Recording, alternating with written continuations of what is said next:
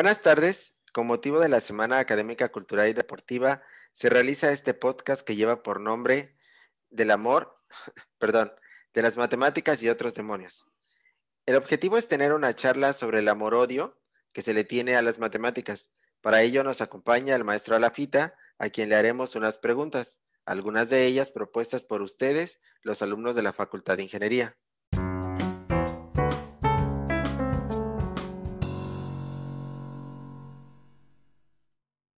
El maestro de la fita es matemático egresado de la Facultad de Física, Instrumentación Electrónica, Matemáticas y Ciencias Atmosféricas de la región Jalapa, también conocido como FIEMCA. Realizó, un posgrado en el Centro de Investigaciones y Estudios Avanzados, CIMBESTAP IPN, en matemáticas. Ha impartido materias como cálculo de una variable, de varias variables, álgebra, álgebra lineal, ecuaciones diferenciales, etc. Y actualmente es técnico académico del CIRES, Centro de Investigación en Recursos Energéticos y Sustentables, región Coatzacoalcos. Su color favorito es el azul, su materia favorita es ecuaciones diferenciales, sus libros favoritos son El Quijote y El Principito. Mi nombre es Carlos, soy ingeniero civil y físico, catedrático de la misma facultad y seré el moderador. La paradoja más grande es que todo, absolutamente todo es trivial, obvio y tonto cuando se entiende, e infinitamente complicado cuando no. Hemos escuchado lo difícil que es para unos las matemáticas, que llegan a odiarlas, y lo hermosa, encantadora, brillante que son para algunos, que terminan siendo su idioma, su forma de vivir. Maestro, ¿siempre amó las matemáticas? Cuéntanos el primer recuerdo que tenga. Hola, ¿qué tal? Buenas tardes, Carlos. Gracias por la presentación tan bonita.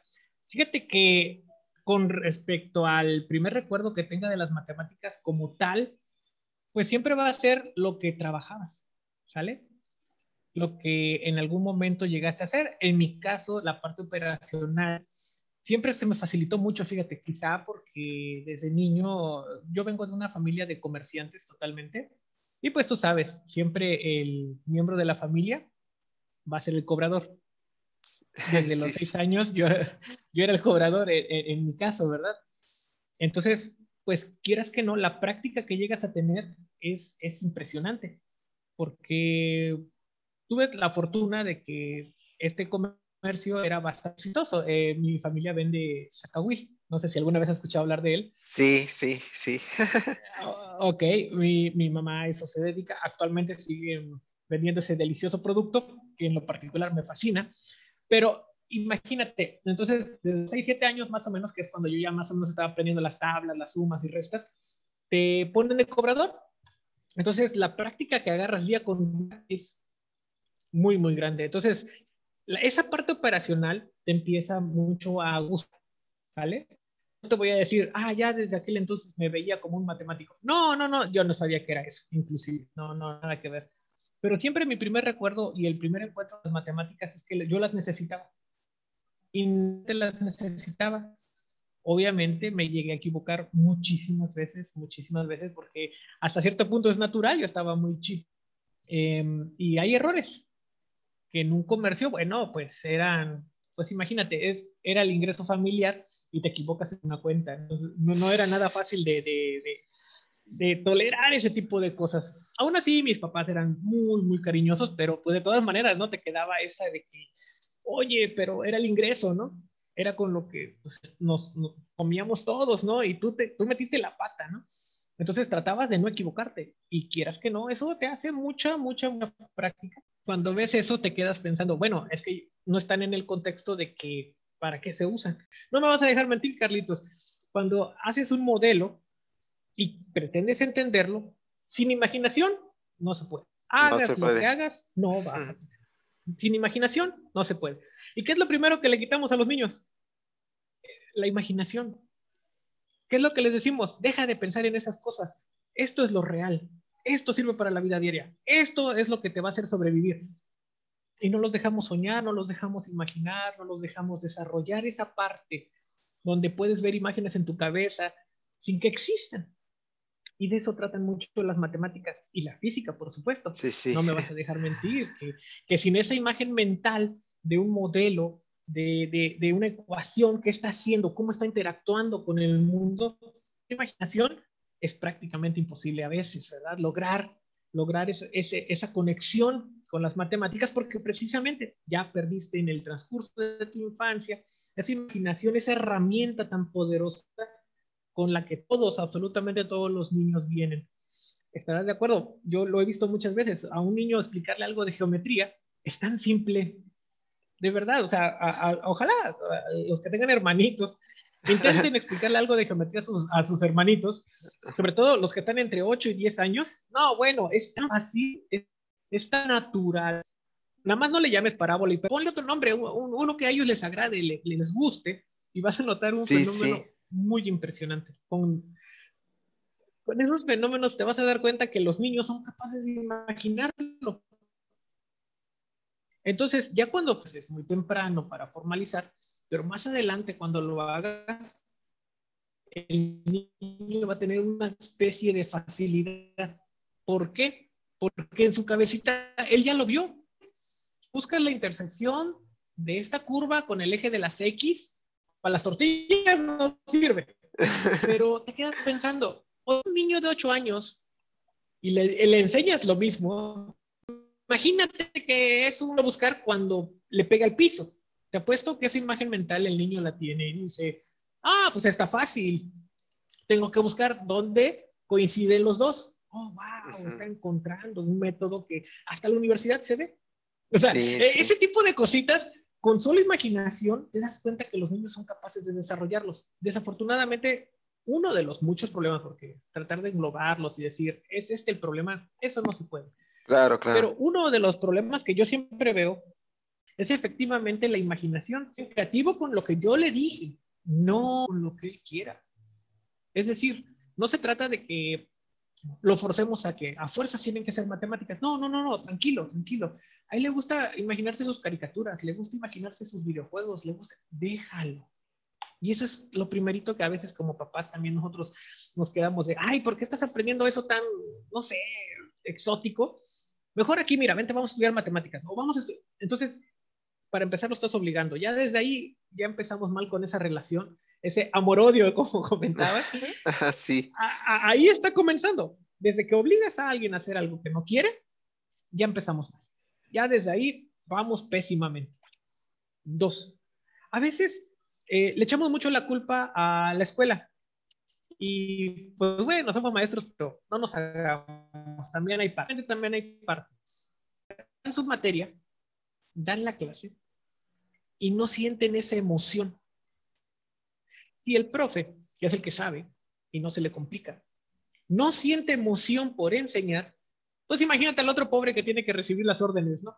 O sea, se vuelve complicadísimo. Y, y, eso abunda mucho. Y todo mi respeto a esos profes de secundaria que de verdad es tan difícil dar a esos niveles. Yo, eh, como anécdota personal, yo es el único grado que nunca he dado y que no pienso dar. sí, yo tampoco, maestro, yo tampoco. Pero es que en secundaria, de verdad, tienen todo mi respeto esos profesores. De verdad, eh, los muchachos a esa edad somos un mar de hormonas a esa edad y, y, en lo último que pensarías es en matemáticas, por Dios. Y lo entiendes, lo entiendes. Pero aún así, sí debe haber como que cierta emoción al enseñar, al decirte, mira, este, este modelo que tengo aquí de resolver estos problemas es que queremos ver que lo que aprendemos hoy se aplica hoy. Y ahí viene otro problemita. Viene otro problemita. Ya mencioné, ¿verdad? Uno, quitamos la imaginación a los niños, creo que eso debería estar penado inclusive. Dos, a veces como docentes no estamos emocionados, ¿verdad? Eso afecta muchísimo. Y tres, las matemáticas no admiten atajos. Y eso es algo que a nuestra mentalidad es, es, más complicado. Por ejemplo, no es lo mismo que te digan, no sé, voy a aprender algún oficio, sin demeritar a nadie, porque todos los oficios son, son muy bonitos y muy complicados. Pero en las matemáticas, ¿estás de acuerdo, Carlos? Que si tú no llevaste un buen curso de cálculo, ¿cómo pretendes llevar el de ecuaciones diferenciales? O sea, no tiene mucho sentido porque aquí entre nos, ecuaciones diferenciales debería llamarse cálculo 2, estamos de acuerdo. Sí, sí. o cálculo con aplicaciones, no sé, no sé, debería tener otro nombre, pero bueno, se llama ecuaciones diferenciales y excelente. Pero ¿estás de acuerdo que quien no llevó un buen curso de cálculo 1 quiere llevar ecuaciones? Wow, la pared con la que se va a encontrar es muy alta y se vuelve muy complejo y los entiende uno perfectamente. Peor aún, hay chicos que no terminaron de entender álgebra 1 o álgebra lineal y quieren entrar otra vez a la misma, ecuaciones diferenciales, y dices, oh, espérame, espérame, espérame, espérame, no puedes hacer un despeje, pero quieres controlar modelos abstractos. Híjole, hay una problemática muy fuerte ahí. A lo mejor dices, bueno, ¿y geometría? Lo mismo, si no aprendiste geometría y quieres otra vez ecuaciones diferenciales, y, y dices, ah, bueno, ¿y este por qué menciona tanto ecuaciones diferenciales? Pues recordemos que, digamos que lo que te hace parecer mucho un ingeniero son las ecuaciones diferenciales. Precisamente es la que vincula, vincula todas las aplicaciones, ¿verdad? Con este mundo de las matemáticas. De hecho, a lo mejor ahí hay un error en ese sentido de que no hemos sabido enfocar. Puede ser, puede ser que no hemos sabido enfocar todas las materias de mate en ingeniería, por supuesto, estoy hablando exclusivamente de materias de ingeniería, enfocadas a ecuaciones diferenciales. Probablemente por ahí va el asunto, a lo mejor ahí nos, nos haga falta un poco de trabajo al respecto, porque efectivamente, donde empiezas a vincular este mundo abstracto de letras, símbolos, con cosas reales, es precisamente en esta materia. Entonces, otro problema más, no hay atajos. Y cuando pretendes saltártelos, porque eso a todos nos ha pasado. Yo cuando fui estudiante también fui tremendo y obviamente también quise hacer lo mismo, saltarme los pasos. ¿Qué sucedió? Órale, vámonos al extra porque... de regreso. de regreso, vámonos, ya. Papacito, hombre, ¿no? ¿Cómo vas a pretender a, eh, eh, entrarle a álgebra 3 si no sabes ni álgebra 1? O sea, no sabes cero, ¿no? Y, pero uno le, tarda mucho en darse cuenta que las matemáticas no tienen atajos. Y algunas personas cuando ven que no hay atajos, no es que las odien, es que dicen el camino es demasiado largo. Y yo quiero acabar mi carrera. Y se rinden antes de. Realmente con los estudiantes de ingeniería yo, yo he notado mucho eso. Que a veces no es que, no, que las odien, ¿eh? realmente yo veo que los estudiantes de ingeniería tienen una idea muy elevada de las matemáticas, realmente, o sea, las respetan, pues, por lo menos, o sea, mínimo, mínimo. como se debe. como, como Dios manda. O sea, la, la, respetan mucho, sinceramente, no va a haber estudiante de ingeniería que te diga, ay, no, eso cosa. No, no, no, no, no, ¿eh? Pero también que les diga, bueno, vamos a dominarlas entonces, ya que las respetas tanto. Y lo primero que ves es, no, pues mejor no, es que, mira, está muy lejos, ¿no? Porque se empiezan a dar cuenta de las carencias anteriores. E, es, es, bien frustrante, no creas también a veces como uno, como profesor, de que digas, bueno, vamos a aprender este tema, ¿vale? Este tema en específico. Pero ¿qué necesito? Este, este, este y este, como tres, cuatro temas, ¿no? La cara de nuestros estudiantes, estoy seguro que te ha pasado igual, la cara es de, espérame, espérame, espérame, yo vine a aprender eso. Lo otro, pues ya tiene años que lo vi, ya ni debe de existir, ¿no? No, pues, ¿qué crees? ¿Pero qué crees? No, lo necesitamos ahorita, o sea, ese es el problema realmente. Y eso pasa con todas las experiencias educativas de matemáticas. Es bien frustrante esa parte y como no hay atajos, pues a muchos estudiantes se les hace mejor, no, ahí muere, ya nada más la paso como se puede. Y precisamente esa es otra problemática. Al no haber atajos, híjole, nuestra mentalidad a veces no nos deja ir más allá. bueno, hasta aquí yo pienso que son algunas problemáticas. Seguramente hay más, por ejemplo, culturales. ¿Estás de acuerdo? Aquí alguien que sabe matemáticas en México, no le vas a decir, ah, no, oye, qué chido integras, canijo. Oye, tú, no, estás bien sexy porque sabes derivar. Eso no lo vas a escuchar aquí en México. O, o, no vas a escuchar cosas como, ah, ese cuate sabe mucho jugar ajedrez. No, hombre, mi respeto. No, eso no lo vas a escuchar. Vas a escuchar más cosas como, ¿y eso para qué sirve? ¿Y eso para qué lo quieres? Entonces, culturalmente eso afecta muchísimo, muchísimo. hemos confundido, y eso es, eh, culturalmente por eso es el problema, porque hemos confundido la parte técnica con la parte ingeniería esas dos partes, hoy en día no entiende uno dónde está la división de ambas. Por ejemplo, y tú lo has de haber escuchado muchas veces como ingeniero, ¿verdad? Porque pues me recuerdo que también estudiaste algo de ingeniería civil. recuerdo, recuerdo.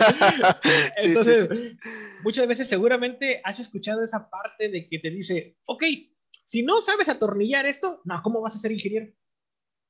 En el caso de ingeniero civil, ¿no sabes hacer mezcla? Ah, no eres ingeniero civil. Espérame, espérame, espérame, espérame, espérame, espérame. Esa es la parte técnica. Y como tal, hay escuelas pues, para ser técnicos y aparte está el ingeniero si como ingeniero lo sabes hacer, qué mejor, ¿verdad?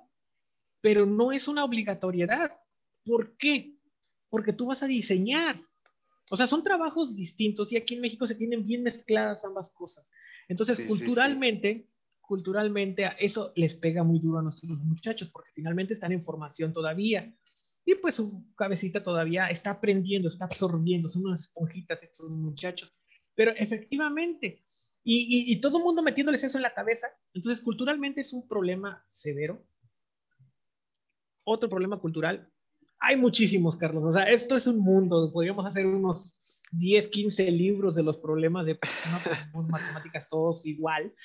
Por ejemplo, eh, ya me quiero dedicar a mi familia y estudiar luego. Ya quiero tener lo mío, quiero tener carro, quiero tener casa, quiero eh, una esposa, quiero hijos primero que hacen es, quiero salir a trabajar. Lo cual es respetable y está muy bien, pero la mayor parte de las veces es por presiones familiares. Y eso es muy triste porque me ha tocado ver eh, estudiantes muy buenos. A mí lo que me ha dado mucha tristeza en WhatsApp, eh, no, no, no sé si te había comentado, yo trabajé en el Instituto Politécnico Nacional por siete años y fíjate que las problemáticas de allá y de acá en Coatzacoalcos cambian mucho. Allá casi siempre si un chico le salía la oportunidad de una maestría, un doctorado, allá los chicos inmediatamente, sí, me voy, ¿no? En, en es triste porque los chicos les dices, oye, mira, hay una maestría, hay un doctorado, eh, te ayudamos, vete. Mi mamá no me da permiso. Mi papá no me da permiso. Dices, ¿cómo? O sea, vas a mejorar en el ámbito académico, o sea, vas a tener un pues más educación, eso es bueno. Es una inversión, es una inversión. Es una inversión, claro, claro, es una inversión, vale la pena. Además, eh, uno promueve las becas con ASIR, etcétera, etcétera, donde no vas a pagar nada realmente. Pero ¿qué sucede? Es que soy mujer, profe. Aquí en WhatsApp yo me he encontrado mucho con esto y es realmente triste porque conoces a las estudiantes y dices, wow, pero de tu generación fuiste la mejor, ¿cómo que no vas a seguir estudiando? Sí. Eh, hasta se te hace inconcebible, ¿estás de acuerdo? Hay un momento que dices, no, no, eres de lo mejor que hay aquí y no vas a seguir estudiando, o sea, y te estresas, o sea, realmente, y no puedes hacer nada, porque eso es la familia. Ahí no puedes meterte, o sea, como profesor, tú le das consejos, pero hasta allí no puedes meterte más allá. Y familiarmente también a veces afecta muchísimo. Y es triste escuchar este tipo de cosas porque ya me tocó, ya me tocó, han sido eh, dos muchachas en generaciones totalmente distintas que yo hasta me puse a buscar las maestrías, le digo, no, pues vete porque, pues, no hombre, e-, eres una privilegiada, por favor, o sea, eres una excelente alumna, mejores calificaciones, es fácil que te ganes la beca con así, eres muy dedicada, muy trabajadora, vete, pero pasa este problemita que te platico, ¿no? No, es que mi papá, mi mamá piensan que voy a salir embarazada, voy a... Dice, mm, bueno, sí entiendo los miedos, o sea, todos debemos entendernos, pero se trata de, de, mejorar, pero bueno, es un problema familiar, eso también sucede muchísimo en los varones. Y, y dices, bueno, las mujeres tienen problemas, pero los varones seguramente no, es por flojos. No, surge otro problema. Es que sí, sí, realmente sí, sí, sí, minimizarlo es, es, no, es un problema, te repito, como para unos 10 tomos fáciles de, varios libros. En los valores, ¿cuál es la más común que yo he visto? Que se ponga a trabajar. Exacto. Oiga, don, nada más tiene que apoyarlo dos, tres meses en lo que le llega su beca, porque es un excelente muchacho, es un excelente alumno, es, es de lo más brillante que tenemos. Mm, no, que trabaje ya tengo varios alumnos que, te lo juro, te lo juro, hay uno que yo hablé personalmente con los papás porque ese chico me parecía de los, bueno, tú sabrás a qué me refiero, que, que, son chicos de altos vuelos, que tú te los imaginas en un doctorado allá en Europa, te los imaginas allá por Japón, en Canadá, te los imaginas así por, por lo que ves y sabes lo que pueden hacer. Sí, sí, sí. Y para mí fue muy triste decir, escuchar a los papás decir cosas como, no, no, no, no, no, ya que se vaya a trabajar, ya, no, no, no, ya lo mantuve mucho tiempo, ya estuvo bueno. Ahorita verlo que, o verlos que están trabajando, eh, que es muy sano y están trabajando y dices, no, pero después que, que, le eche ganas. Totalmente de acuerdo, pero siempre recordando que precisamente las matemáticas cobran. ¿En qué sentido? Hay que estarlas practicando Sí. Te fuiste a trabajar. Te fuiste a trabajar. Dejaste de practicarlas. Porque no nos hagamos. Te vas al ámbito de la industria, no las practicas. Pasan los años. Ah, ahora sí quiero una maestría. Pero no te acuerdas de nada. Y ahora las matemáticas son dos o tres veces más complicadas que las de la universidad. ¿Qué le provocamos a este pobre muchacho? ¿Se puede? Sí, claro que se sigue pudiendo. Pero ahora ya no me lo imagino en Europa. Ya no, porque para irse a esos lugares, las matemáticas no suben dos veces, suben tres o cuatro veces. O sea, el nivel sube muchísimo, muchísimo más. Pues sí, ya te los dejas imaginar en Europa. Dices, bueno, ya aunque es aquí en el distrito, ¿verdad? Aquí en México, en las mejores instituciones. Pero imagínate, o sea, tú, tú, tú en tu corazón dices, este cuate, sí me lo imagino en un MIT, sí me lo imagino en, en, en París, sí me lo imagino allá en Alemania pero a veces los limitamos, ¿no? Entonces, esas cositas son muchísimas, o sea, de verdad, de tantos años de experiencia viendo, te das cuenta que a veces no son ellos. Ese odio que se le, o amor-odio que se les tiene a las matemáticas, a veces no es ni por los muchachos. Ellos sí están dispuestos, pero la cultura, la familia, la infancia, nuestro entorno, esa es otra en, la televisión, ¿cuándo has visto que se le aplauda a alguien que hace matemáticas? ¿Sabe jugar fútbol bien chido? Ah, no, ahí sí, ¿cuánto quieres? Ah, venga, venga, venga. No, pero sabe, no, sabe, hacer problemas de física, mira, como los mismos dioses. Ah, oye, qué bueno, lo felicito. Adiós. Oye, no, no, no, no, no comen aire, no comen aire, o sea, y el esfuerzo es muy fuerte también. Y no digo de la gente, porque entiendo el punto de que en el deporte hay patrocinadores. Yo lo entiendo, no pasa nada. Pero me refiero a instancias gubernamentales. A eso me refiero. Sí, no, no, no, no, no vayas a, confundir de que, ah, ya está atacando a los del fútbol. No, no, no, no, no, no, no, sí, sí, sí. Más bien, lo he aprendido a, a, querer, porque era antifútbol, pero a mis hijos les gusta, mm, ni modo. ya no me quedo de otra, ¿no? bueno, algunas matemáticas eh, para aprender matemáticas. Sí, sí, sí. Sí, entiendo. Sí, sí, sí. Este, pasando un poco a, la parte ya este, un poco cultural, le, una de las formas que algunos maestros de secundaria, así como comentaba, no, mucho respeto de ellos, o prepa, nos decían para motivarnos en estudiar matemáticas es, las matemáticas está en todo. Este, no, la física está en todo. estoy bromeando. Pero no te lo enseñan dónde. y, esos ejercicios abstractos que menciona, sin duda, ¿no? Pero ya en serio, sí, sí, eh, las, las matemáticas están en todo. En la comida, en el arte, en las estructuras, en las máquinas, en los colores, en todo. Es un lenguaje universal, es una escala con la cual medir. Recuerdo hablando un poco de recuerdos, que la primera vez que me enseñaron el teorema de Pitágoras, yo quería medir la altura de todos los edificios que me encontraba con, la sombra que había en el piso, ¿no? quería aplicar lo que estaba aprendiendo, me estaba maravillado, ¿no? Este, coméntenos cómo ve usted o denos su punto de vista, cómo ve un matemático eh, el mundo y quizás así este, nos dé una idea de cómo enamorarnos más de las matemáticas. O denos su punto de vista, un matemático, ¿cómo ve el mundo? Fíjate que a lo mejor soy este, la peor persona a la cual preguntarle esto. ¿Por, qué? Porque, porque, bueno, yo, como mi formación es de matemático puro, tuve la oportunidad de conocer matemáticos de, de veras, ¿no? No como yo, de chafas. matemáticos que yo respeto profundamente algunos trabajando aquí en la Universidad de Veracruzana, allá en Jalapa, de verdad que colegas que, wow, impresionantes, puedo dar nombres, pero no, porque si se me olvida uno, segurito se me olvida el otro. Entonces, está, ahí, muere, ahí muere. Está bien, está bien, está bien. sin nombre, sin nombre. Entonces, yo lo respeto muchísimo y, pues, ¿cómo decirlo? Es que a, veces creo que no es una forma de ver las cosas, eh, porque la verdad yo soy tremendamente despistado. Es decir, eh, bueno, inclusive nuestro director anterior puede darte cuenta de cuán despistado podía ser como perder mi cheque de, de, mi quincena. Imagínate el nivel de despistado. Eso ya es un nivel que era la, lo de la comida, imagínate, yo lo perdí. Eh, lo entiendo, entiendo.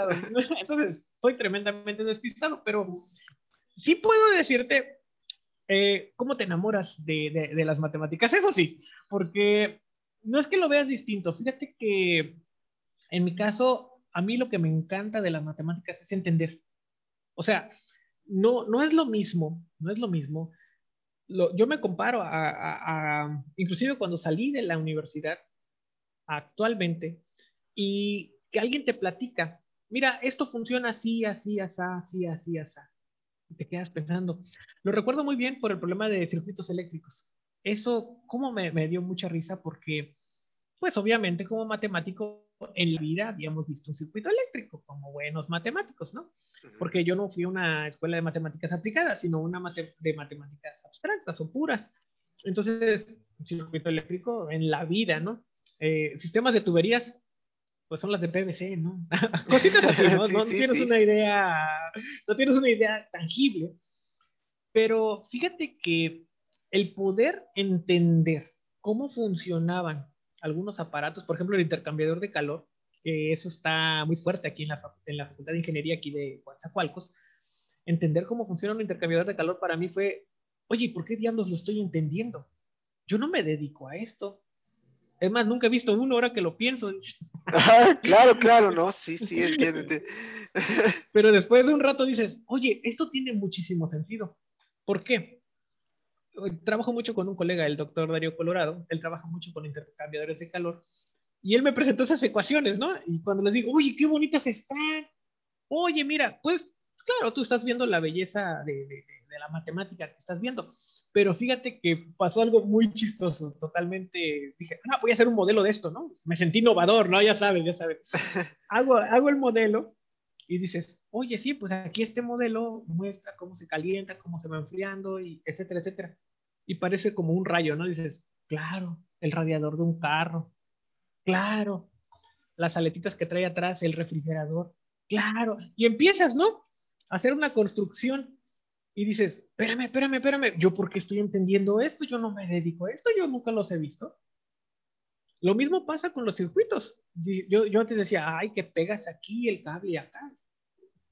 Pero también he tenido la fortuna de compartir con muy buenos profesores aquí en la De Ingeniería, en este caso el profe Jesús Jiménez, está alguna vez ahí haciendo unas demostraciones y platicando al respecto de cómo estaba funcionando la cosa, me sorprendí muchísimo. Dices, bueno, ¿y por qué diablos estoy entendiendo? Claro, el inductor, claro, puedes tomarlo como si fuera un conjunto de cosas como televisores, computadoras. Dices, oh, entonces una ala industrial la puedes entender como un circuito de esos que dibujamos en clases. O sea, sí, claro, y, eso te enamora porque dices, claro, ahora sé por qué explotó esta cosa. por, ejemplo, ¿no? ahora entiendo por qué se voló. Claro, es obvio porque eh, los vapores llegaron hasta allá. Entonces, algo que yo siempre invito mucho a mis alumnos es, si un bebé se pusiera a pensar, ¿para qué gateo si yo lo que quiero es caminar, si un bebé hiciera eso, realmente todos seríamos muy torpes con nuestras piernas, porque si, lo, si no lo saben algunos, eh, el ya sé que algunos no gatearon antes de que digan, no, pero yo no gateé, sí, pero checa cómo es tu motricidad en las piernas. Un bebé que gateó y luego caminó, checa la motricidad contra uno que no gateó. Es más, checa que el que gateó no trae la boca rota. Mientras que uno que no gateó no sabía meter las manos, ¿verdad? Y entonces uno, un bebé, al, imagínate si el bebé al principio dijera, eh, no, no, no voy a gatear porque pues, ¿para qué, no, ¿para qué me va a servir para ir por las tortillas? Ah, yo sí. ¿Para qué me va a servir? Para ir por las tortillas tengo que caminar, no tengo que andar gateando. Sin embargo, que sabemos que si no gateas, tu motricidad no es tan buena en las piernas. Y así muchas cosas. No se puede uno saltar pasos si quiere ser el mejor o quiere entender las cosas. Entonces, uno de, las, de los consejos que siempre les doy a mis alumnos es paciencia. Realmente, si algo me han enseñado las matemáticas es paciencia. No todo es inmediato.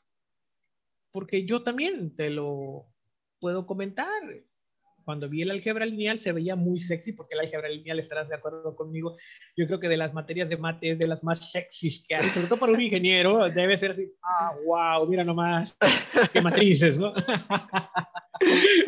estarás de acuerdo que el álgebra lineal es tremendamente sexy, pero en su momento yo también no llegué a apreciar esa belleza. ¿Dónde la aprecié? Cuando vi para qué era. Cuando vi para qué era, dije yo, no, no, no, no, estoy mal, estoy mal, ¿por qué no aprecio tan tremenda belleza? Cuando te das cuenta que un celular no tiene sentido sin el álgebra lineal, wow, te quedas muy impresionado. Desde, uno puede decir, ah, sí, el profe dice por la pantalla. No, no, no, no, no, no, va más allá. Las comunicaciones que tiene con las antenas el mismo celular sin el álgebra lineal no tiene sentido. La transformada rápida de Fourier, que es la que ocupa para detectar la frecuencia en cada llamada, ¿cómo se programa? ¿No, Carlitos? Al final del día es una transformación lineal, como Dios manda. Claro, eh, con números complejos, etc. Sí, sí, sí, sí. Pero sigue siendo una matriz. Sigue siendo la álgebra lineal. Pero uno al principio dice, ay, no, ¿para qué es eso? Cuando descubres todo lo que puede hacer una matriz, realmente te impresiona muchísimo. En lo personal, a mí me enamoró mucho esas cosas cuando yo era profesora ahí en el Politécnico. Fíjate que yo daba mis materias como, pues como muchos, solo dando la teoría y lo de siempre, pues. Pero tuve la fortuna de tener unos alumnos latosos, fíjate que eran bien tremendos. Y entre ellos había una muchacha. Y me cuestionó muy fuerte, fíjate que ya habíamos terminado los tres parciales, ella pasó con ocho, excelente alumna, y me dice, profe, sus teoremas, wow. Los problemas, impresionantes. La teoría está preciosa. Les estaba ayudando la materia de transformadas de funciones, donde se ve transformada de Laplace, transformada Z y transformada de Fourier. Y todo esto que vimos, ¿para qué, profe? Y yo me quedé frío, Carlos, porque pues mi falta de experiencia se notó. Yo tampoco sabía para qué era esa cosa. O sea, eh, en la carrera que yo llevé, de hecho, nunca llevamos transformadas. Yo nunca llevé transformadas. Claro que ver las cosas matemáticas se me hizo fácil, pero para un ingeniero, sí, está bonito, pero ¿y para qué sirve? Que yo creo que esa es la inspiración más fuerte para cualquier ingeniero. Dime, ¿para qué sirve? Y seguro me enamoro. ¿Estás de acuerdo? Un ingeniero si ve para qué sirve cada cosa, un hombre está enamoradísimo de esas cosas. Bueno, lo he visto en mis muchachos, siempre que les muestro para qué es algo, no, no, no, no, desde ver ellos encantados, la verdad, aunque sea muy difícil, ¿eh? Aunque sea algo absurdamente difícil, ¿para qué es? Entonces, continuando con la anécdota, esta muchacha me, me cuestiona que, pues, ¿para qué es? Y yo tampoco sabía. Y yo le dije, oye, ¿sabes qué? Discúlpame. ¿Qué te parece que hoy es viernes? El lunes el lunes. Sin falta, ¿verdad? El lunes sin falta, carnal. y pues lo, me quedé con eso. Llegué muy preocupado yo a casa. Le pregunto a mi esposa y le digo, oye, mira, me pasó esto. Y mi esposa, pela mal los ojos. Ella también es matemático puro. Entonces digo, no, pues ni idea. Oye, y si le preguntas a algún ingeniero, ya lo hice, le digo. ¿Y, ¿y qué te dijeron? No sé, ¿qué hago? ¿Qué hago? ¿Con quién voy? O sea, yo pensé en, con, con ingenieros, y pregunté a varios, pues, ¿para qué son?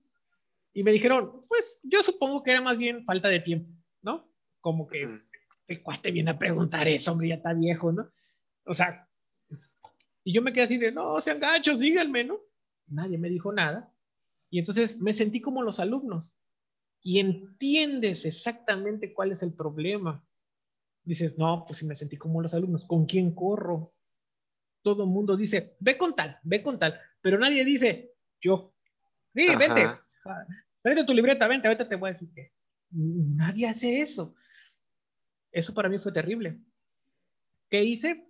Pues lo que tenemos que hacer siempre, ¿no, Carlos? Que hay un problema. A leer como Dios manda, a leer, a leer, a leer, a leer, a leer, a leer, a leer. Y después de eso, volver a leer. pues no le entiendes, ¿no? sí, sí, aquí no era. Voy a leer ahora acá. bueno, ahora para acá, ¿no? Y entonces, de aquel tiempo empecé a escribir unas notas que hasta la fecha conservo y siempre le regalo a mis alumnos en cada curso de álgebra lineal sobre todo porque lo que hice fue aplicaciones de la transformada. Y entonces me di cuenta que leyendo, fíjate dónde lo encontré, que eso fue algo muy chistoso. En, la, en el libro de ayuda de MATLAB, en, en la parte de ayuda, viene cómo funcionaba la transformada rápida de Fourier. Cuando encontré los conceptos de allí, me dio mucha risa porque pues todos los entendía, porque la teoría me la sabía muy bien, pero no sabía para qué era. Entonces, en ese libro fue chistosísimo porque, pues bueno, mi falta de experiencia. Ahorita sí ya conozco muchos libros donde vienen aplicaciones, ahorita. Sí, sí, Pero en su momento, no, bueno, no sabía ni, ni dónde empezar. Y lo encontré en MATLAB y fue chistoso porque mi primera acción, así con mucho cariño, como la recuerdo, fue limpiar un audio. Esa fue mi, mi, primera aplicación de la transformada de Fourier, de quitarle el ruido aditivo o ruido blanco a una señal de audio. Claro. Cuando ves ese tipo de cosas en las matemáticas es hermoso. ¿Quién no se va a enamorar de algo así? Cuando te dicen, ¿cómo funcionan estos softwares o estos filtros digitales? Ajá. que limpian el audio. ¿Cómo funcionan? Y todo el mundo, ah, es un proceso que entra y que sale cosas adentro. Una caja negra. Una caja negra, sí, sí. y, cuando yo puedo decirles, oye, yo sí sé que tiene la caja negra wow, no, es, una sensación indescriptible, Carlos. Eso hice. Eh, en aquel entonces fabriqué un curso eh, donde les mostraba esas aplicaciones, todas las que encontré y las que me iba encontrando. La primera fue un audio, haz de cuenta que con un iPad, en aquellos años, un iPad donde grabamos a una niña que le gustaba el violín. El meta era limpiar el audio como si se tratara de que se, se hubiese grabado con cosas más profesionales. Entonces, lo estuve muchos días porque otra vez mi falta de experiencia pues se notaba, ¿verdad? En este tipo de cosas. Y lo que hice fue empezar a limpiar esos audios con, ¿cómo? Bueno, con filtros digitales que venían en los libros. Entonces los empecé a probar uno por uno. Llegué al, famosísimo filtro de Gauss que después resultó ser un estándar que eso fue facilísimo. Yo, yo creo que un ingeniero de audio me va a escuchar, me va a escuchar ahorita, ay, ese tipo tan ignorante, ¿no? Perdón, perdóneme, era mi primera vez, yo no sabía. Y entonces este, ocupé el filtro de Gauss y empiezo a escuchar y wow, se empieza a limpiar la, el audio de, de, un iPad todo borroso, y hasta perros ladrando y niños, muchachos bromeando y empiezas a poder escuchar solo el violín. Eso fue de mis primeros encontronazos con las aplicaciones. Te enamoras, te enamoras de, de algo tan teórico tan salvaje, tú no me vas a dejar mentir. La transformada de Fourier es algo rudísimo, para niños grandes, como les digo luego a mis muchachos. Tan abstracto, porque tú lo ves y son matrices integrales y, es un cambio de dimensiones y de espacios. Y dices, wow, esto como para qué diablos, ¿no? Te, te impresiona mucho la cantidad de matemáticas, pero cuando ves para qué sirve, dices, espérame, la potencia de esto es brutal, desmedida. Después estuve pensando, dije, bueno, finalmente, finalmente, quité el ruido blanco de una señal. ¿Qué pasa si esa señal ahora la cambio y se trata de una imagen, de una foto? Claro. ¿Se podrá hacer lo mismo? La respuesta me las volvieron a dar las matemáticas, pero ahora fue la transformada doble de Fourier. Lo recuerdo mucho. Tomé una imagen de mi hijo que estaba este, chiquitito, tenía como 3, 4 meses de edad. Tomé una foto le añadí ruido a la, a la foto y ahora la idea era quitarle el ruido, ¿verdad? A ver qué tal, con diferentes filtros.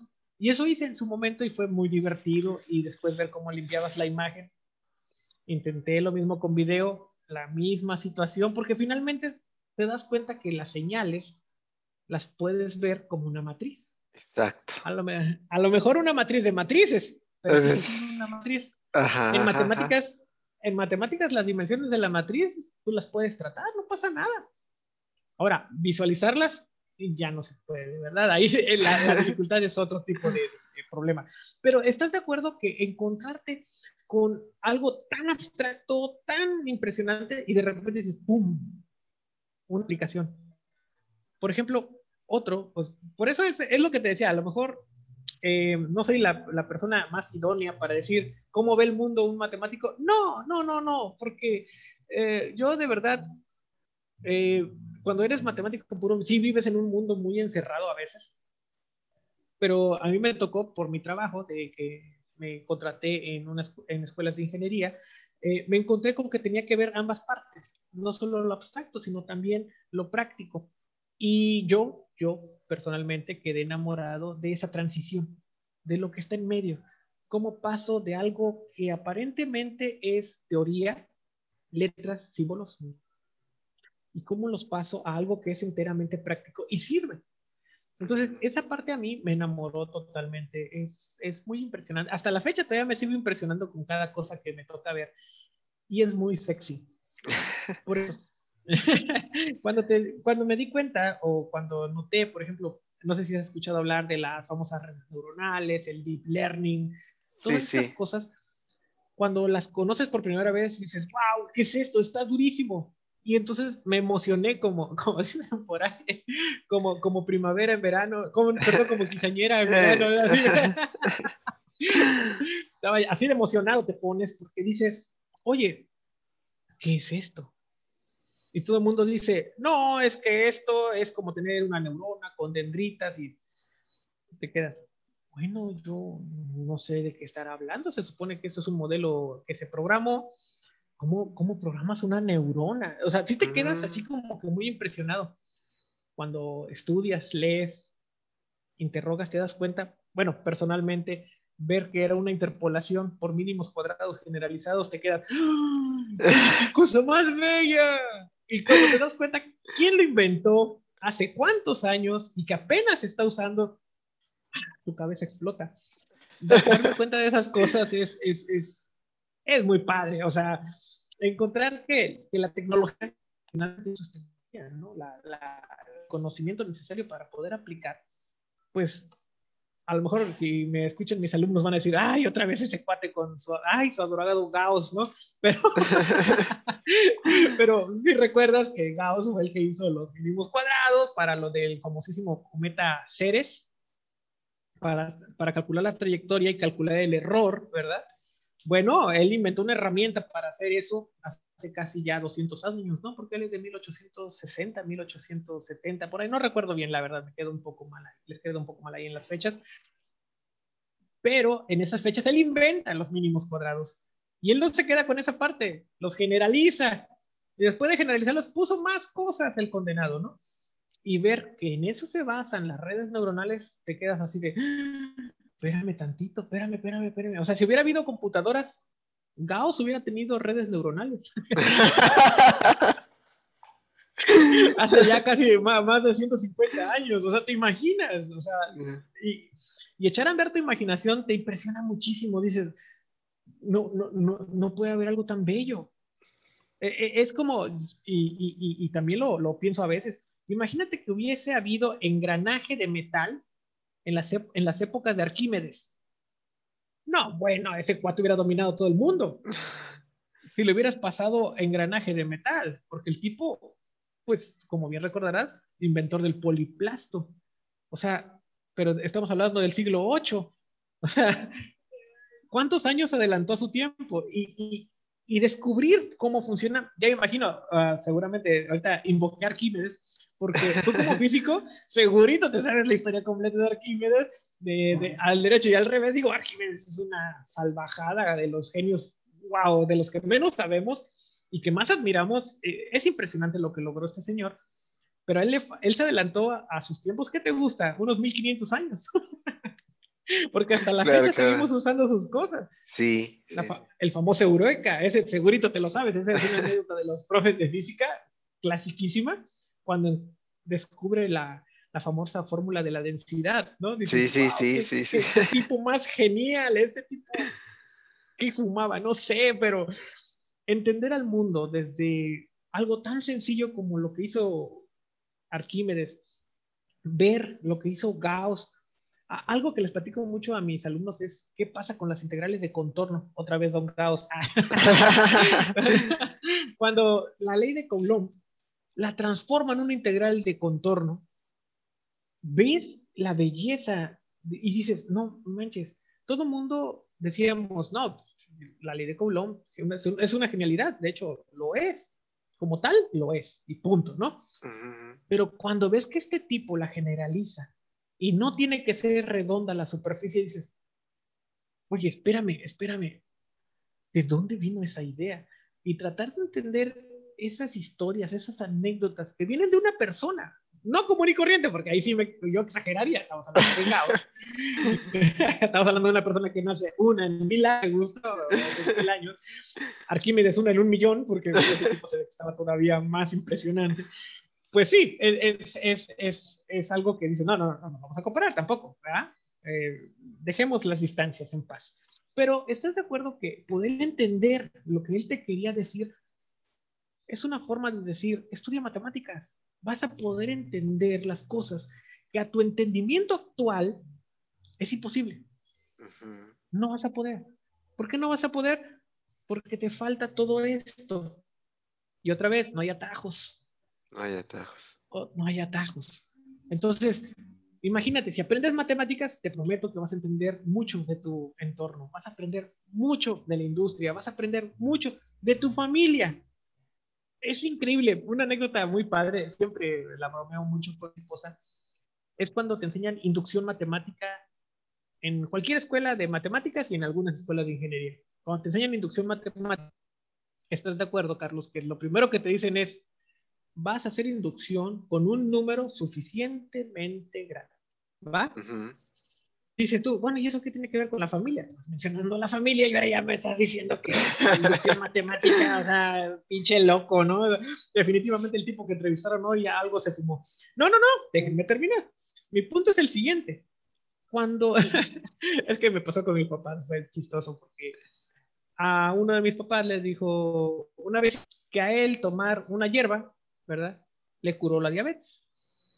Mi papá inocentemente va y toma de la misma hierba para curarse la diabetes, le bajó la... Terminó en el hospital, no vamos a hacer larga la anécdota, muy enfermo.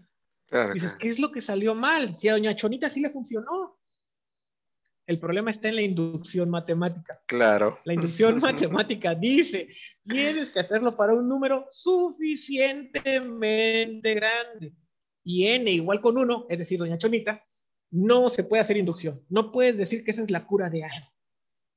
Pero mientras no entiendas lo que es inducción matemática, no vas a entender el argumento que acabo de dar en contra de Doña Chonita.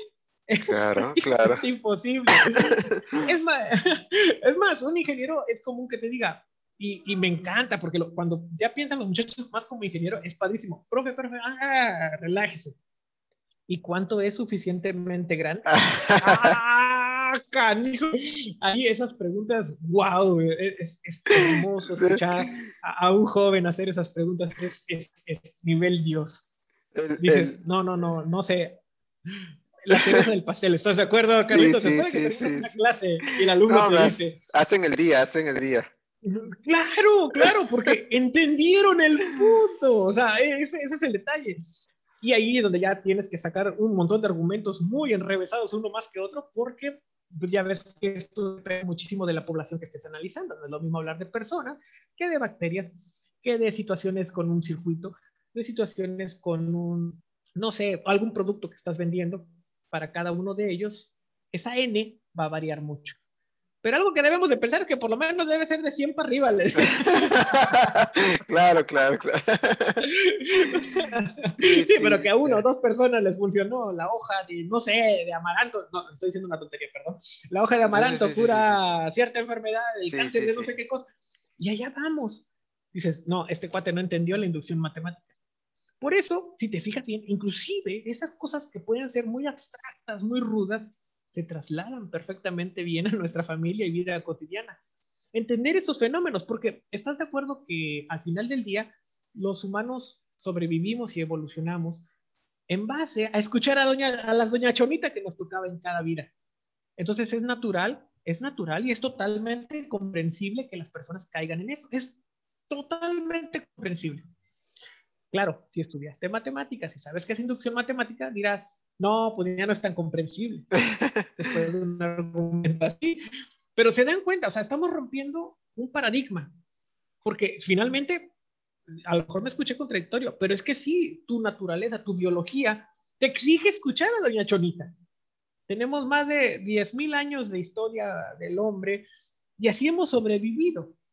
Es natural, es lo biológicamente correcto. Sin embargo, las matemáticas dicen, no es cierto, no siempre va a funcionar. Fíjate lo que estás viendo. Este fenómeno es más amplio. Esa parte es la que te enseñan las matemáticas. Esa parte es la que a mí, a, mí me ha enamorado mucho porque hay problemas sociales que a veces dices que tiene que ver lo social con lo matemático. Tiene que ver mucho, tiene que ver muchísimo. Por ejemplo, otro caso, dejando de lado un poco la inducción matemática, no solo es la única forma por ejemplo, un clásico que siempre les digo a mis muchachos es que, ¿qué piensan de la democracia? ¿Es correcta la democracia? Y siempre escucho, claro, pues es lo que vivimos, es lo que tenemos, ¿verdad? Y les digo yo, pero es que ustedes no han entendido la democracia. Me dicen, sí, es lo que dice la mayoría.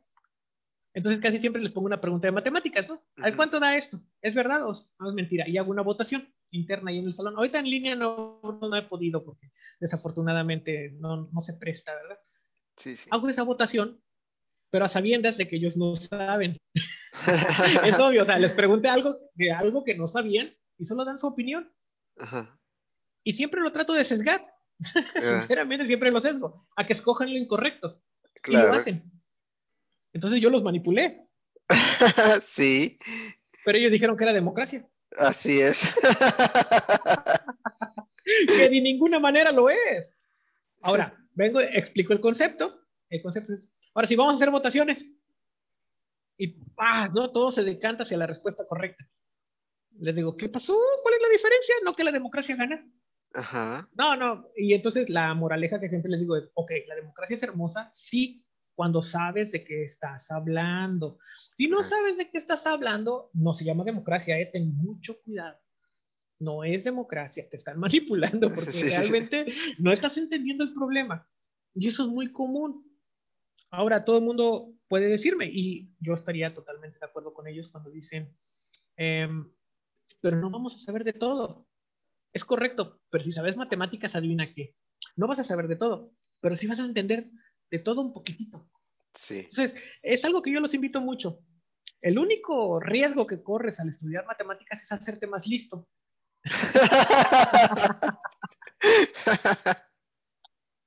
Así que yo los invito, no tengan miedo.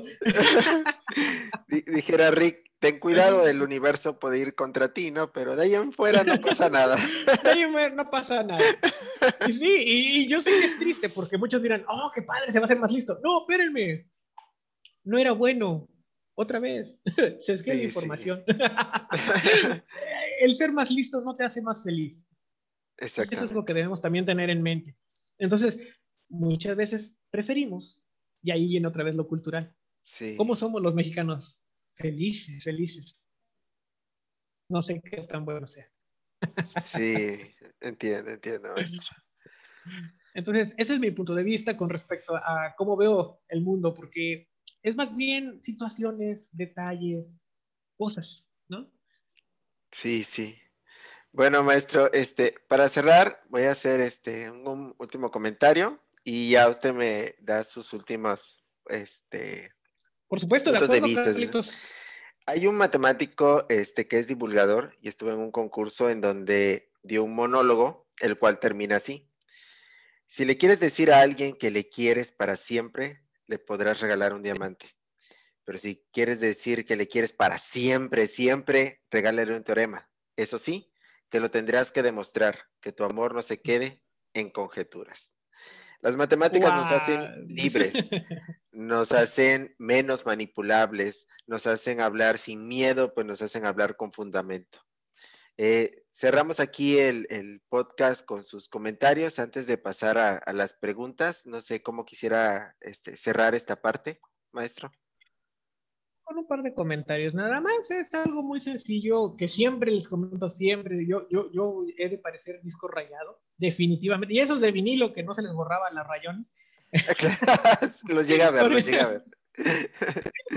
Porque siempre les digo lo mismo a los muchachos. Eh, finalmente, ¿cómo, ¿cómo puedes decir que no eres bueno en las matemáticas si no las has intentado? Intentarlo por un par de días no es intentarlo, tampoco nos engañemos a nosotros mismos. Entonces, yo lo único que me gustaría que quedara muy en claro es que, uno, inténtalo bien, créeme, te va a encantar. Y es como un matrimonio. No todo es perfecto, no todo está bonito, pero créeme, lo que sale de ahí no tiene precio.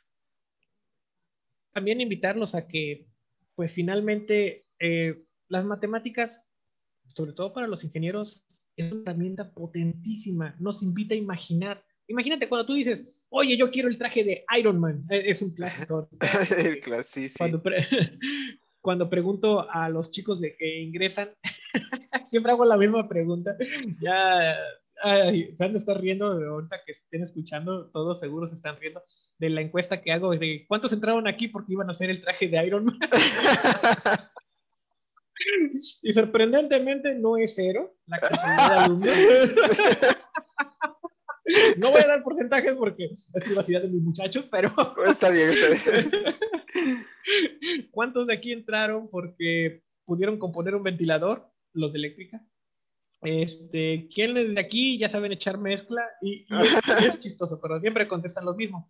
Pero siempre les digo, ok, siempre traje de Iron Man, quieres que ese ventilador no se te descomponga, pero no tienes dinero para experimentar, porque eso a veces nos limita muchísimo, pero las hojas blancas no son tan caras el montón de matemáticas, cálculos, pues te los enseñaron desde primaria, secundaria y prepa.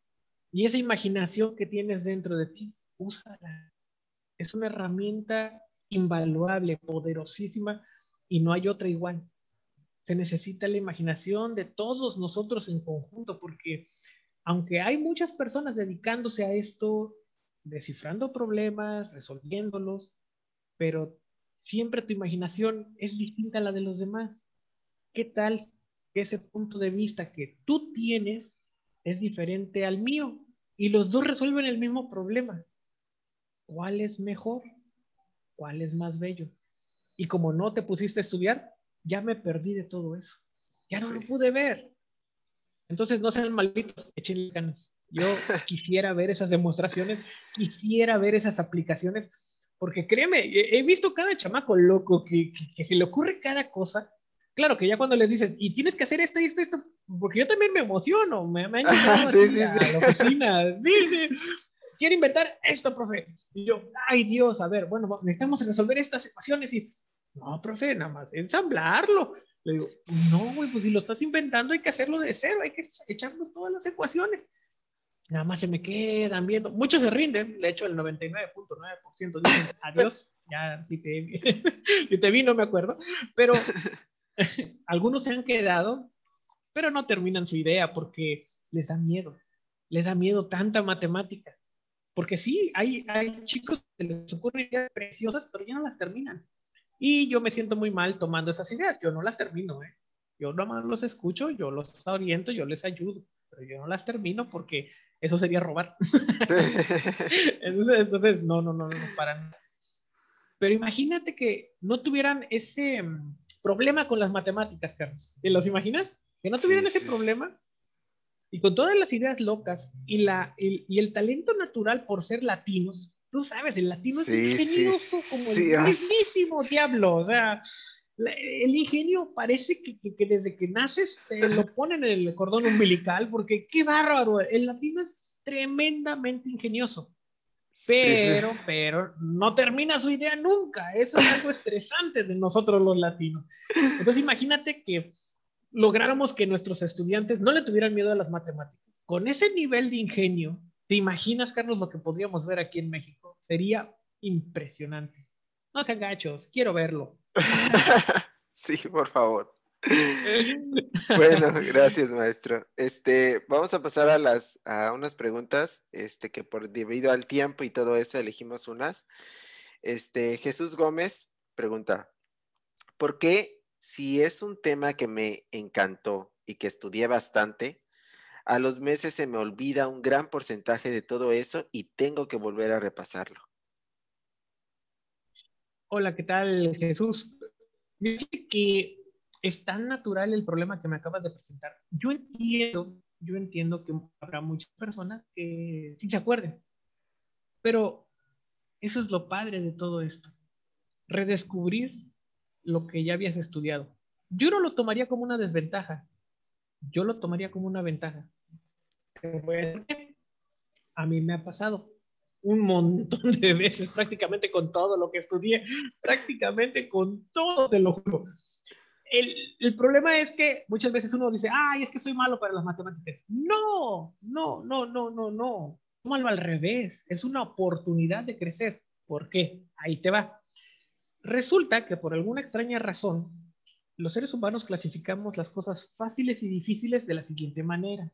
Todo es fácil si ya lo hiciste antes y todo es difícil si es la primera vez que lo haces.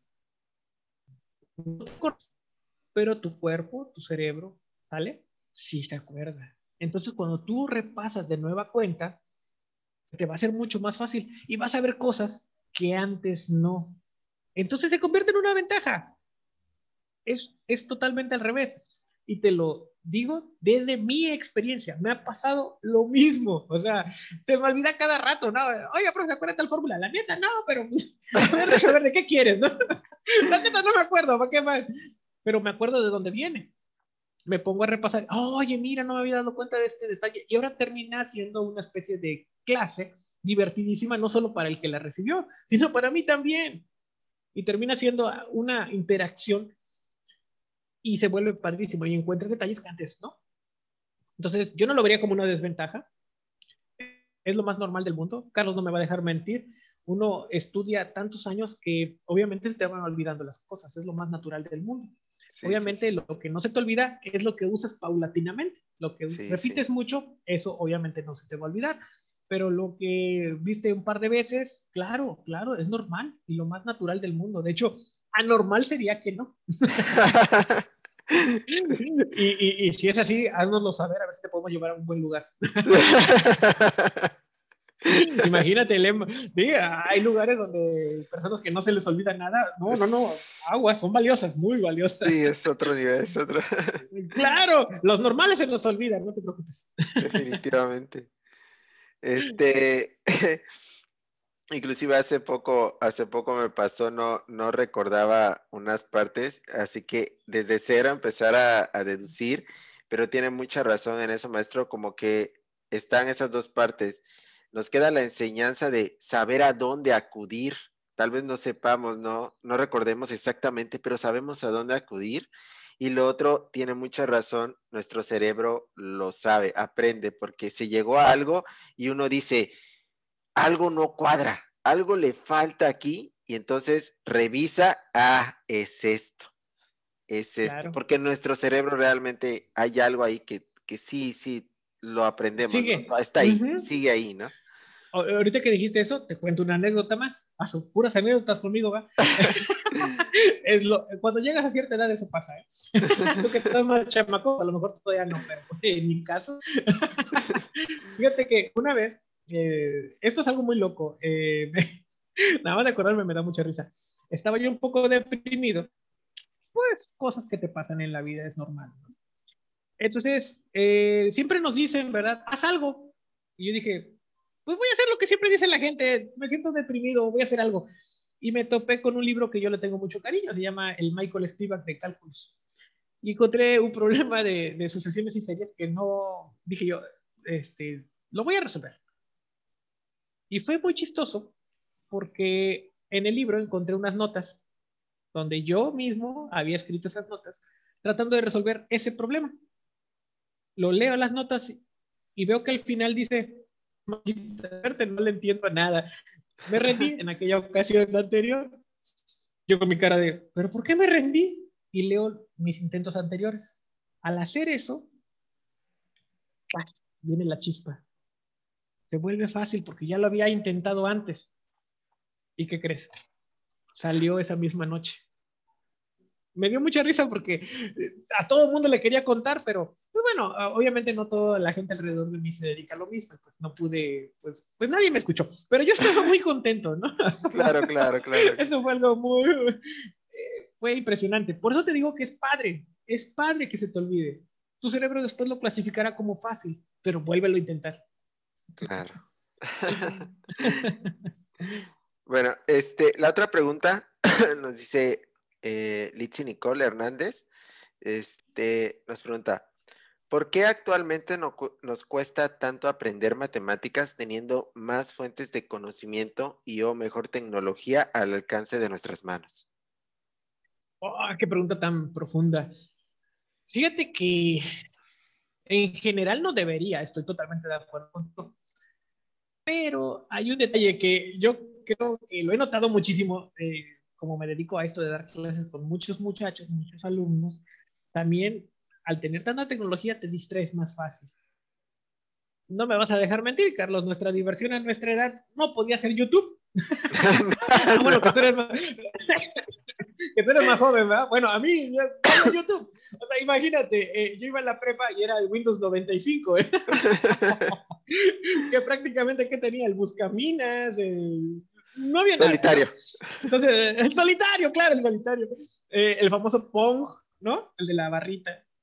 Y ahora, ¿qué, qué, tiene, ¿qué tenemos para distraernos? Videos de sabrá Dios que videojuegos de la calidad que tu máquina soporte. Tenemos un montón de aplicaciones distintas para hacer un montón de actividades diferentes. Entonces, eso te distrae. Es decir, es una bendición y una virtud, como todo en la vida, está equilibrado. Esa es una de las que yo vería así más fuertes. ¿Por qué no se aprende igual? Bueno, te distraes más. Ese es el problema con la tecnología actual. Te, está hecha para distraerte, lo cual está muy bien. Hay muchos momentos de estrés y nos hace falta distraernos aquí hay, algo que eh, ahorita que escuché, que siempre, siempre les digo a mis alumnas de ingeniería, siempre les digo lo mismo. Hay un estudio que se hizo en Inglaterra ya por el año del 99, 2000, una cosa así, donde se hizo un estudio a más de mil jóvenes y se encontró algo muy impresionante, que al parecer la mujer es un 5% más inteligente que un hombre en términos objetivos, ¿sale? Fue algo, para mí fue muy revelador, ¿sale? Y dices, bueno, entonces, ¿qué pasa que en las carreras de ingeniería hay más hombres que mujeres? Obviamente también esto da para mucho, ¿no? Sí, claro. Pero uno de tantas cosas que pueden ser, me encontré con algo muy revelador. No se enfocan. No sé si me explique. Eh, una cualidad de los varones sí es enfocarse. Ustedes pueden ver con los videojuegos, puede estarse quemando tu casa, pero si estás jugando, igual y te quemas vivo, ¿eh? Mientras una mujer está jugando videojuegos, ¿sale? Bien distraída, se está quemando su casa y seguro sí se va a dar cuenta. Ella sí se va a dar cuenta. Es más lista, tiene, tiene una visión periférica, su oído es más desarrollado, están más listas. Su vista, científicamente, su vista, eh, sí, sí. más colores que nosotros. Inclusive, imagínate. E, entonces, el problema, ¿cuál es? Bueno, enfoque. Yo siempre les digo a mis muchachas, enfócate. Si tú como alumna de ingeniería te enfocas en tu carrera, te enfocas en lo que quieres, te aseguro que terminas con ese 5% extra que tienes, porque lo tienes. O sea, no es algo que, que, yo diga, que tú digas, no, es algo ya demostrado. Ya es, eh, son más inteligentes, muchachas, úsenlo enfóquense. Bueno, lo mismo pasa con la tecnología, pero si ya es en general. Si la ocupas para estudiar, te aseguro que es una bendición. Yo lo sé porque, ah, bueno, Carlos, no, no, me vas a dejar mentir. Cuando queremos hacer investigación, antes, ¿qué tenías que hacer? Tenías que chutarte como tres, cuatro libros y no había nada. Porque venía en el libro más moderno en el, que tenía la biblioteca allá de la USB, no, ahí no hay nada, no, no, no, existe lo que andas buscando. Hoy en día, ¿cómo es, Carlos? Tenemos hasta suscripciones por, con el Sevier, ¿no? Y todo, todo, y de volada lo encuentras. Y entonces tienes hasta lo que se publicó el año pasado, mientras que a, mí me tocó todavía los esos tomos gigantes donde se ponían las publicaciones científicas y había que ojearlas. Y que inclusive a ti no te dejaban ojearla porque lo podías romper y son cosas, eran cosas muy caras. Entonces tenía que estar la bibliotecaria ahí contigo y estaba, ta, lo encontraba, te lo fotocopiaba y ahora sí es lo que quieras con ella, ¿no? Y a veces no venía nada de lo que andabas buscando. y por ya te chutaste ahí como dos horas, ¿no? Hoy en día, pa, pa, pa, PDF, el Sevier o, no sé, la editorial que ustedes prefieran.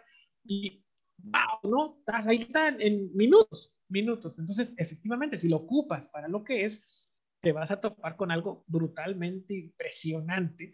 Antes había topes muy fuertes, o sea, para que se den una idea, si tú querías conocer de un artículo científico, de una revista en particular, pero tu universidad no tenía suscripción, ya, olvídalo, no se puede. No hay, no existe manera.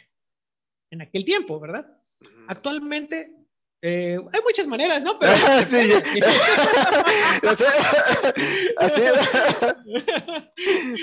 sí, sí, pagas 20 dólares, pagas los 15 dólares que te pide la revista. Inclusive, cuando estás muy eh, urgido con ese artículo en particular, pues claro, pues pagas los 300 pesos, 400 pesos porque te urge ese artículo y en segundos lo tienes. Mientras que antes, aunque tuvieras el dinero, daba igual porque no lo ibas a conseguir. Porque la suscripción era única por universidades. Antes era tremendo poder conseguir un artículo científico tú puedes decirme, ¿y, qué si tengo el artículo científico del año pasado? Bueno, pues es que en los artículos más actuales vienen precisamente los descubrimientos más actuales, lo que vas a usar mañana precisamente. Que igual no te sirve para ir a traer las tortillas, pero, seguramente vas a gastar mucho más dinero en eso que en las tortillas, independientemente. Ejemplos clásicos.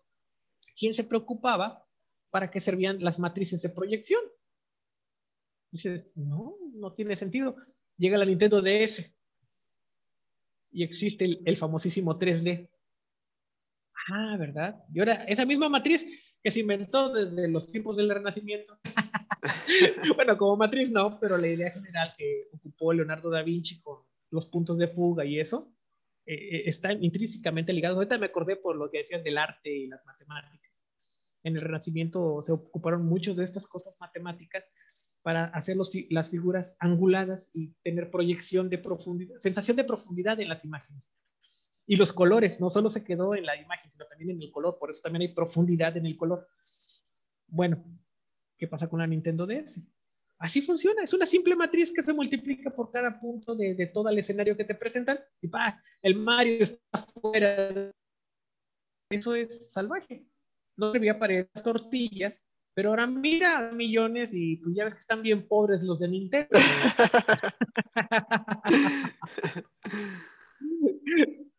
pues bueno. Sí es. Bueno, pues eso es todo. Muchas gracias por habernos escuchado. Muchas gracias, maestra Lafita, por habernos compartido sus ideas y sus tantos anécdotas. Este, le agradecemos a todos este, por, este, por haber escuchado este podcast de, por la Semana Académica Cultural y Deportiva. Este, no sabemos si tendremos otra, pero muchas gracias de nuevo, maestro. Este, igual muchas gracias a ti, Carlos, por la invitación. Tendremos igual otro tema, ¿no? Tenemos, hay mucho de qué platicar, ¿no? por supuesto.